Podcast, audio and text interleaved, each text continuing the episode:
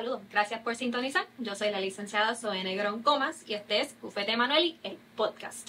Un podcast semanal dedicado a explorar asuntos legales más relevantes para ti y para Puerto Rico.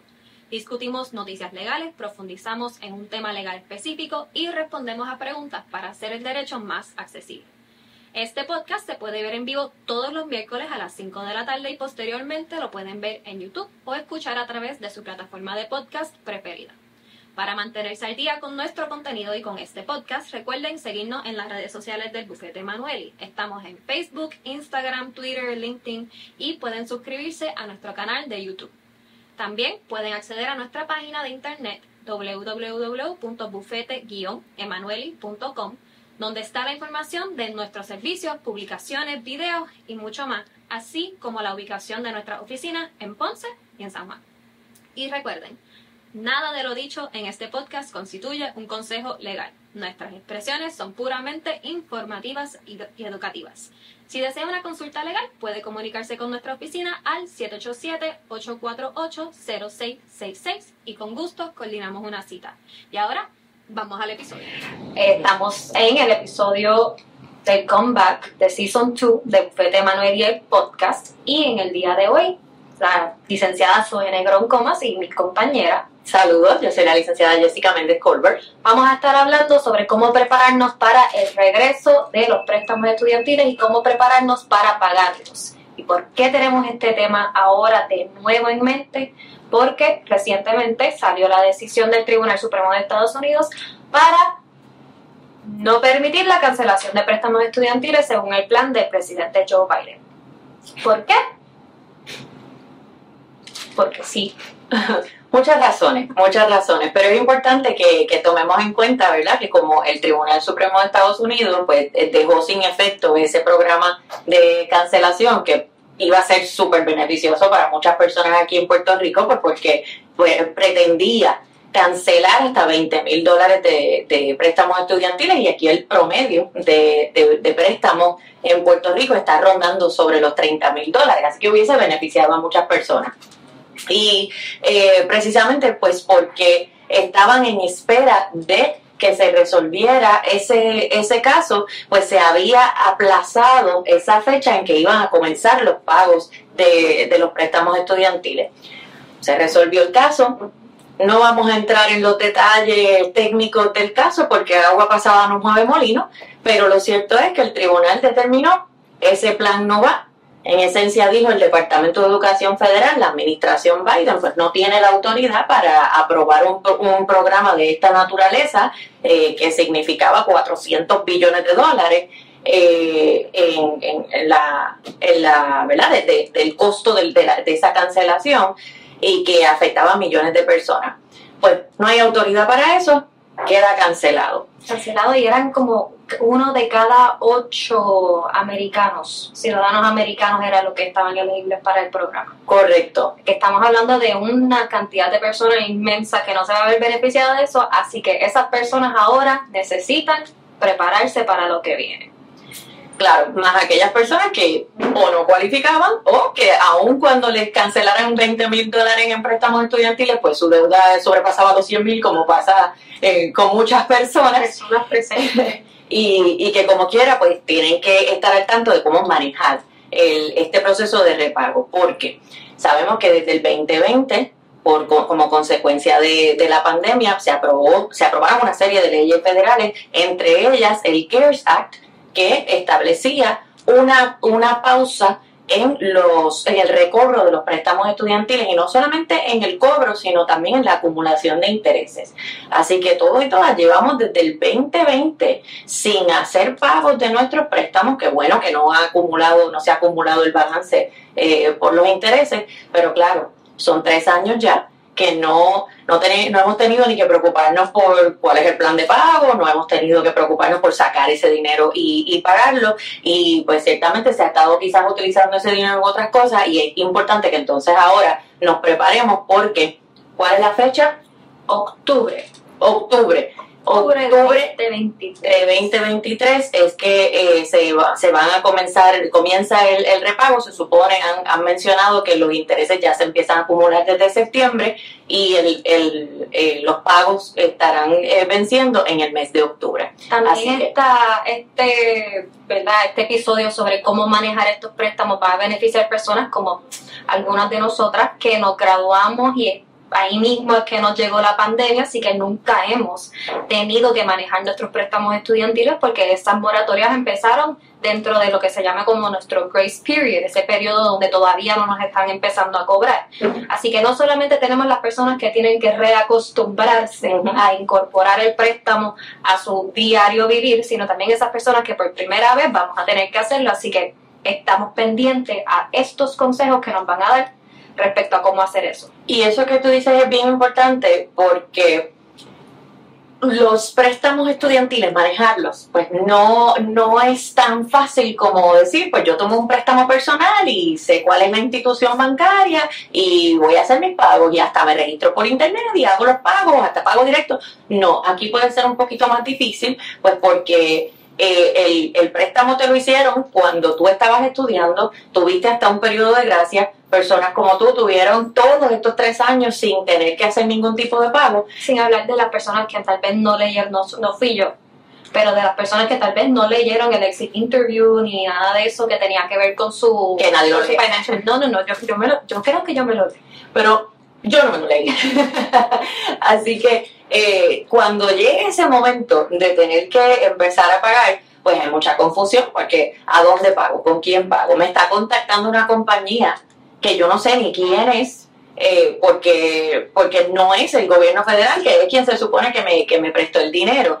Eh, y me puede estar contactando más de una compañía porque eh, dependiendo del tipo de préstamo que le hayan otorgado cuando estaba estudiando, pues esos préstamos se van asignando a estas compañías que aprovecho para explicar, ¿verdad? Son los servicers, los administradores de préstamo. Así que aunque el Departamento de Educación Federal fue quien hizo el préstamo, quien va a manejar ese préstamo son estas compañías que son privadas, que podemos tener una que se llama Mojila, una que se llama Nelnet, una que se llama Air Advantage y distintas, eh, que son los que vienen y te dicen, ah, mira, yo soy tu servicer y a mí es a quien tú me tienes que pagar. Entonces, ahí se crea mucha confusión porque tienes al Departamento de Educación Federal contactándote, enviándote email diciendo el repago va a comenzar, etcétera, pero tienes también a tu servicer contactándote por lo mismo o puedes tener más de un servicer, como mencioné, porque tiene distintos tipos de préstamos.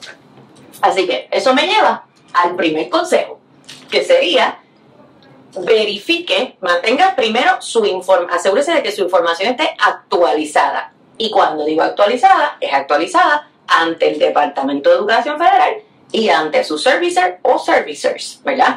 Eh, porque son eh, los entes que le van a estar contactando y con quien usted va a manejar cualquier solicitud de repago, cualquier solicitud de prórroga. Así que tiene que estar esa información actualizada. ¿Y cómo se hace esa actualización? Pues, por ejemplo, con mi servicer yo lo sé hacer porque mi Nelnet y me envía constantemente emails. Yo no sé si los demás servicios son igual, pero a mí siempre me llega algo y me dice, recuerda hacer el update, recuerda hacer el update, así que yo siempre estoy verificando, pero para, por ejemplo, personas con otros servicios o que tienen el Departamento de Educación, ¿cómo van entonces a hacer esa actualización? Lo primero es que la página del Departamento de Educación Federal, studentaid.gov, en esa página usted tiene que asegurarse que usted se, se registró, porque esa es la página del departamento esa página le va a decir no solamente cuántos préstamos tiene, cuáles son, ahí va a poder ver cuáles son los tipos de préstamos, sino que también ahí va a poder ver cuál es el servicer o los servicers. incluso le ponen el enlace para que entonces usted pueda ir a la página de, del servicer. Porque aquí hay que estar bien pendiente también de los asuntos de fraude, porque te pueden estar contactando te mandan un email que si tú cualificas para una condonación o, para cualquier cosa y en realidad son esquemas de fraude o te pueden hasta llamar, entonces tú tienes que estar seguro de quién, con quién realmente tú vas a estar haciendo todos estos trámites. Así que en la página de StudentAid, que vuelvo y digo, asegúrese de que su información esté actualizada ahí, pues uno puede no solamente asegurarse de que ellos tienen la información que corresponde, sino que entonces ahí ya usted ve quién es su servicer, puede ir a la página del servicer y de ahí entonces eh, actualizar también su información con el servicer para que entonces pues le puedan eh, contactar, ¿verdad? Y usted saber quién es quién. Entonces ese primer consejo es como un englobado de actualización de información. Actualiza usted al Departamento de Educación y a su servicer y actualícese usted sobre quién es su servicer y dónde va a conseguir esa información. Correcto, sí. Y después, ¿qué hacemos? Bueno, hay eh, otras cosas que, hay que considerar, porque, eh, por ejemplo, eh, si usted ya estaba en un proceso de, repago, ¿verdad? Ya tenía un, un, plan de pago, pues entonces hay que ver eh, que le contacten para ver cuál es ese, o sea, le van a estar contactando, así que ese es otro consejo, esté bien pendiente a su correspondencia y en esto puede ser eh, por correo, pero típicamente va a ser por, por correo electrónico, por email. Así que ahí miren el junk, miren el spam, por si acaso se, se pierde esa, esa correspondencia. Pero estén bien pendientes porque ya se supone, como tú dices, que te han estado escribiendo, porque pues le, les contacten para decirles cuándo va a ser, que cuándo es que comienza esa fecha de, de, repago. Y precisamente ahí mismito ellos le dicen, mire, venga, venga a nuestra página para que pueda este, hacer los pagos online, etcétera.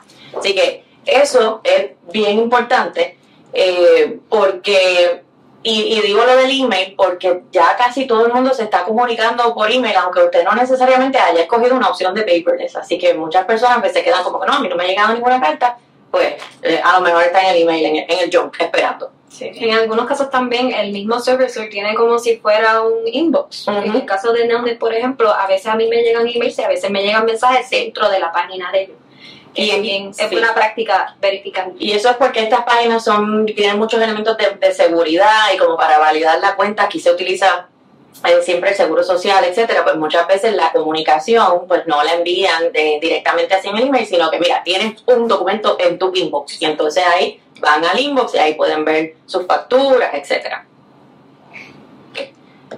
Entonces, ya hicimos la actualización, ya sabemos quién es nuestro servicio, ya sabemos cuánto debemos, cuántos préstamos tenemos, toda la información. Lo próximo entonces que tenemos que hacer es presupuestar para pagar ese préstamo porque no lo hemos estado pagando o nunca lo hemos pagado por lo menos por tres años.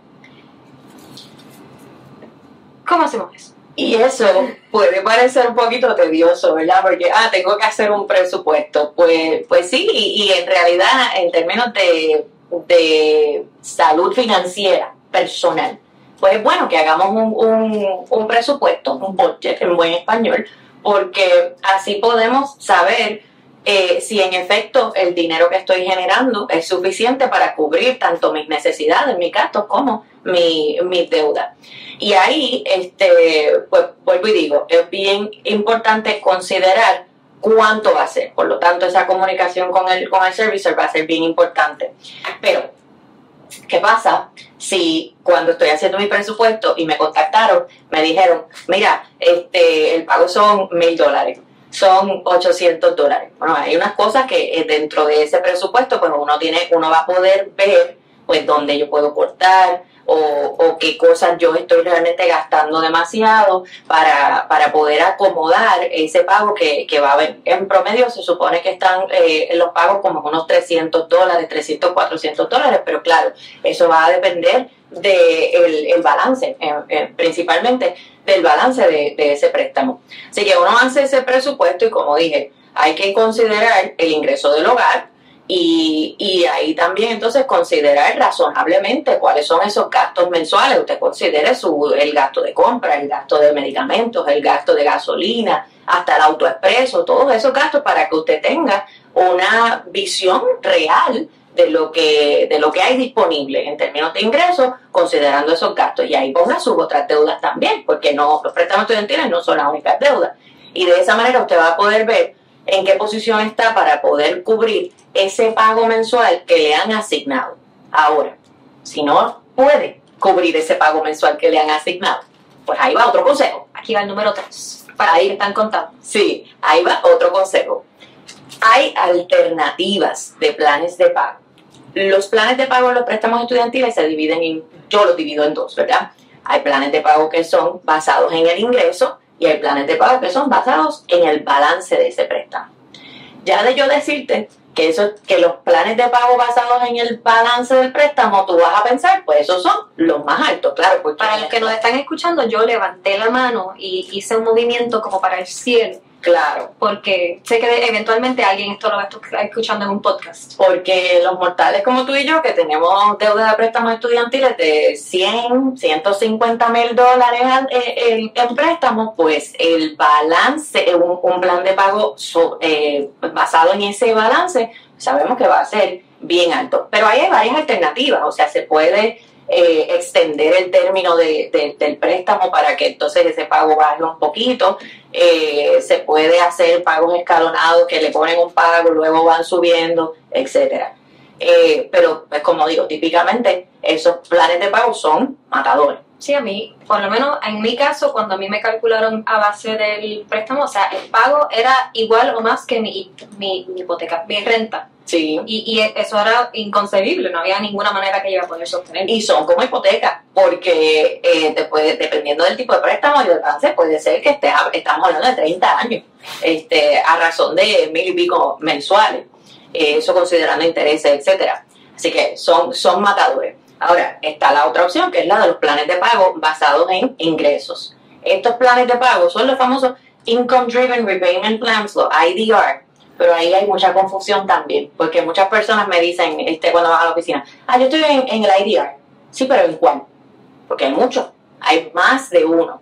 Y esos eh, planes de pago eh, están diseñados para establecer un pago más razonable a base del ingreso de la persona. Y hay distintas fórmulas, porque como mencioné, como hay distintos planes de pago eh, por ingreso, pues se, calculan de forma diferente, se considera el tamaño de la familia, eh, se considera su ingreso, que es ingreso bruto. No, no, las reglas no las pongo yo, yo no, yo no pienso que debería ser el ingreso bruto, pero así es como se calcula y pueden considerar incluso el ingreso de su pareja, que de hecho vamos a hacer episodios posteriores donde vamos a hablar específicamente sobre esos planes de pago y de alternativas, de cómo manejar esos, esos planes de pago, explicar cómo se calculan y todo eso. Pero para propósitos de este episodio, pues es importante que sepan que están esas alternativas, que esos planes de pago contemplan la condonación de la deuda. Claro, no es regalado, no es fácil, hay que cumplir con muchos requisitos, 25 o 20 años es lo que estos planes de pago duran, pero sepan que en términos de preparación para comenzar a pagar, que esa podría ser una alternativa y que dependiendo de su ingreso, ese plan de pago puede ser tan bajito como cero, cero. Y, ah, usted diga, bueno, cero, pues no estoy pagando. Pues seguro, pero para efectos del préstamo, de su service y del departamento, ese préstamo está al día y ese préstamo se está pagando, así que no se afecta su reporte de crédito, por ejemplo. Eh, y, y, pues claro, hay otras consideraciones como la acumulación de intereses, la, ¿verdad? cómo crece el balance, todas esas cosas, pues las vamos a discutir en, episodios posteriores, pero sepa que tiene esas alternativas de o jugar con los planes de pago por el balance o jugar con planes de pago por el ingreso, que de hecho, y aquí me callo para seguir con los, con los, con los consejos, hay un plan de pago nuevo, este, que es plan de pago basado en los ingresos, se anunció hace poco ahora en el, en el mes de, junio, es el que se llama SAVE, y también vamos a estar hablando posteriormente sobre, sobre ese plan de pago, porque hay personas que van a cualificar automáticamente, pero eh, y, es, y es el plan de pago hasta el momento más beneficioso. En términos de la fórmula, con la fórmula los planes los pagos mensuales quedan más bajitos que con lo que había hasta, hasta el momento. Así que eh, vamos a estar, estén pendientes porque vamos a discutirlo para que sepan en qué consiste, cómo cualificar y qué cosas pueden hacer. Si en estos momentos no cualifican, hay cosas que se pueden hacer para posteriormente poder cualificar. Así que estén pendientes. Ok, hasta ahora vamos por tres. Vamos por actualizar toda la información de todo el mundo. Estamos por preparar un presupuesto que contemple el pago del préstamo que no se ha tenido que pagar hasta ahora. El tercero, considerar planes de pago, particularmente si el préstamo no aguanta ese pago del préstamo. Pero eh, hablando también de los planes de pago, porque hay personas, ¿verdad?, que nunca han solicitado un plan de pago, pero hay personas que sí las han solicitado. Así que es importante que esas personas también recertifiquen esos planes de pago por ingreso, por, a base de ingreso. Sí. Y eso me corría es anualmente. Que sí, anualmente se tiene que estar actualizando esa información de, de ingresos para que el pago siga reflejando ese Sí. ingreso, si no, default, ¿verdad? Te va, o sea, no default de préstamo, default de el setting de default Sí. que es por Sí, eso, eso que mencionas hay que, hay que recalcarlo porque muchas personas, bueno, pues ya yo hice la solicitud y tengo mi plan de pago por ingreso, pero lea bien porque esos planes de pago todos son por 12 meses. 12 meses que usted va a tener ese pago fijo, pero luego tiene que hacer el trámite otra vez de enviar formulario, enviar eh, evidencia de ingreso. ¿Por qué? Pues porque se entiende que su ingreso puede, puede cambiar, puede variar. Por lo tanto, ellos quieren que se vaya entonces eh, eh, actualizando. Y si no lo hace, lo que le van a, lo van a poner en el plan estándar. Que el plan estándar. Sí, porque default me, me, da susto sí, eso no eso hice esa pausa. Eh, el plan de pago estándar es el plan de pago diseñado para que usted pague en 10 años y pues claro, es a base del balance, así que eh, siempre son bien altos, por eso es que si usted tiene un préstamo de 100 mil dólares, cuando le llega su primera factura le llega de mil y usted le da un ataque al corazón. Para los que nos están escuchando, hice la, la mueca del ataque al corazón. Sí. Este, pues ya esos son nuestros primeros tres consejos. Entonces, el próximo consejo que tenemos es considerar el débito directo. Consejo número cuatro. ¿Por qué deberíamos de considerar utilizar el débito directo? Sí, porque el, el departamento tiene un programa en el que eh, si se, eh, si usted, ¿cómo uno dice enroll? Si usted solicita o, o No aplica. matricula- matricular a ti no te Exacto. Así que, pues, Bueno, si usted se apunta en, en el, en, el, en el débito directo, pues eso tiene muchas, eh, muchas ventajas. Primero que no se le va a olvidar hacer su pago, porque se lo van a sacar directamente de su cuenta, así que no se va a atrasar. Y segundo, que está este programa en el que si usted está en débito directo, pues le, le dan descuento en el interés que, está, que le están cobrando. Así que le dan punto 25% de descuento en los intereses. Así que al final del camino, pues termina este, pagando menos en intereses y eso siempre, siempre es bueno. Así que eso lo va a hacer a través del servicer. No a través del departamento, sino a través del servicer. Siempre va a haber por ahí un botoncito que diga Enroll in AutoPay. Ese es nu- nuestro consejo número cuatro. Em, ¿Qué consejos tenemos para cómo pagar? O sea, porque sí, tenemos la opción de pagar solamente lo que nos, este, lo que nos pongan como el pago de nuestro income driven plan o el mínimo que tengamos que pagar, pero esa es la manera aconsejable de nosotros manejar nuestros préstamos, continuamente pagando el mínimo. Bueno, pues ahí la contestación favorita de los abogados y abogadas depende. Depende del plan de pago que tenga, ¿verdad? Eh, en- eh, cuando los planes de pago son por el balance, pues definitivamente sí es recomendable que se pague eh, más del mínimo si puede. Claro, todo esto va a depender de la capacidad económica de la persona, pero si puede, pague más del mínimo. ¿Por qué? Porque esos planes de pago tienen un término fijo y un pago fijo y si uno paga más del mínimo, uno puede, ese, eso que paga adicional se va a aplicar al principal. Y de esa manera puede eh, saldar los préstamos antes. De la misma manera, eh, estos préstamos son más de uno y usted lo puede ver en, la página, así que usted puede establecer que ese pago adicional que usted está haciendo lo va a aplicar a este préstamo en específico, que es el que quizás es más bajito y lo puede saldar más rápido. Y de esa manera, pues puede saldar eh, rápido se ahorra en intereses. Ahora, si el plan de pago es por ingreso, pues no necesariamente deba pagar más de ese mínimo que le están poniendo ahí, aunque puede hacerlo, porque eh, esos planes de pago no están diseñados para pagar la totalidad del préstamo. Por eso es que esos planes de pago tienen una, eh, una provisión de condonación. Entonces, pues si al final, si usted cumple con todos los requisitos, 20 o 25 años, que es lo que hay que estar ahí, pues le van a condonar lo que quede, pues realmente como que no vale la pena usted estar pagando de más porque sabe que al final del camino eso es lo que viene, ¿verdad? Pero claro, eh, esto, y, y, y no hemos hecho el disclaimer, aunque el disclaimer siempre lo ponemos en nuestro intro, de que esto no es un, un, un consejo legal, etcétera, porque todo va a depender de la, de la situación particular de la persona y si usted necesita eh, una consulta, pues con mucho gusto lo, lo, trabajamos, ¿verdad? Porque eh, no estoy diciendo, ah, no, no pague, en el caso de los planes de pago por ingreso, no pague porque, porque se lo van a condonar, porque muchas cosas pasan y estos planes son por muchos años, así que siempre hay que eh, tomar eso en consideración.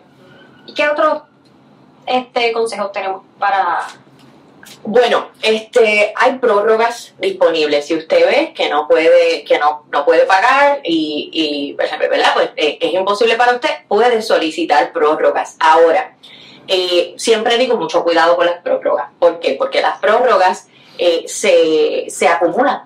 ¿Verdad? Tú solicitas una prórroga, pueden ser de hasta 12 meses y no tienes que pagar pero los intereses se están acumulando. Entonces, por eso es que siempre es bueno analizar bueno, y si quizás yo cualifico en un plan de pago por ingreso y ese plan de pago por ingreso me, resulta cero o un pago bien bajito, pues a lo mejor eso es más recomendable que escoger eh, una prórroga para que no, eh, no, no, no tenga ese periodo de solamente acumulación de intereses y que no le contó para nada más. Así que siempre con las prórrogas pues hay que tener eh, mucho cuidado. Ok, tenemos entonces ahí un, dos, tres, cuatro, cinco, seis seis consejos para nuestros escuchantes y videntes. Em, yo quisiera, ¿verdad?, que recordemos por un momento qué consecuencias hay si no podemos manejar nuestro, nuestro préstamo estudiantil. Porque muchas personas, pues, y, no me voy a incluir, pero voy a decir que lo he pensado, que se chave. No lo pago y que se chave. Me muero y no, no tiene que pagar nadie cuáles son realmente esas consecuencias que tenemos si no seguimos estos consejos y nos vamos por la rebelión. Eso que dijiste, bueno, porque mucha gente le preocupa, ay, estos préstamos se los voy a, los van a heredar a mis hijos, pues mire, no, porque los préstamos estudiantiles no se heredan, eso es lo primero. Pero, es lo único que yo sé que le digo todo el mundo. Sí, los préstamos estudiantiles mueren con usted. Eh, pero pero lo, lo, cierto es que los préstamos estudiantiles no los podemos ignorar, ¿verdad? Eh, si, si pasa mucho que la persona no recibe comunicación de parte de, de, de, la, de, los servicers, no reciben comunicación porque eh, las, la realidad es que la, la, forma en cómo manejan los préstamos, sabrá Dios cómo lo hacen. Y entonces no, no, no se comunican. Y puede que no se estén comunicando por años pero, pero esos préstamos sí pueden estar afectando su crédito gravemente, porque recuerden que es más de una cuenta la que está en default, no es una sola. Así que las consecuencias en el crédito son devastadoras. Por otro lado, como son préstamos federales, pues que están regidos por una legislación federal, pues el gobierno federal tiene muchas herramientas para cobrar esa deuda de forma fácil sin tener que ir al tribunal. Ellos no te tienen que demandar. Tú decides ignorar ese préstamo. Ellos no te tienen que demandar. Ellos te mandan una cartita a la última dirección que, que tengan tuya. Por eso recuerden el consejo número uno, actualizar. Este, te mandan la cartita, te dicen, mira, te vamos a hacer un embargo de salario. Y si tú no contestas esa cartita, pues ese embargo de salario va a comenzar. Y va a estar ahí hasta que ese préstamo se sale. Claro, se puede remover, pero cuesta. Hay que hacer planes de pago y toda la cosa para sacarlo de ahí y te pueden embargar hasta el seguro social, gente.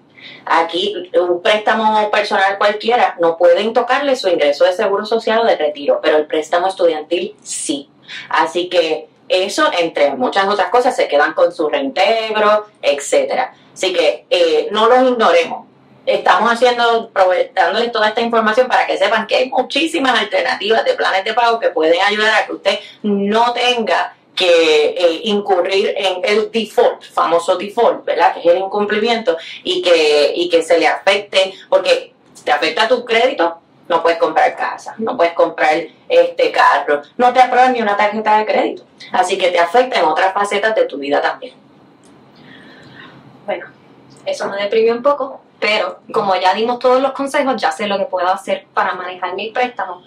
Eh, habían unas preguntas que se habían hecho a través de las redes sociales, pero yo creo que ya las cubrimos básicamente, que es cómo podemos pagar menos eh, y que nos sobre un poquito ¿verdad? de nuestro cheque cuando estemos pagando los préstamos, pero ya hablamos de los planes de pago y todas esas opciones.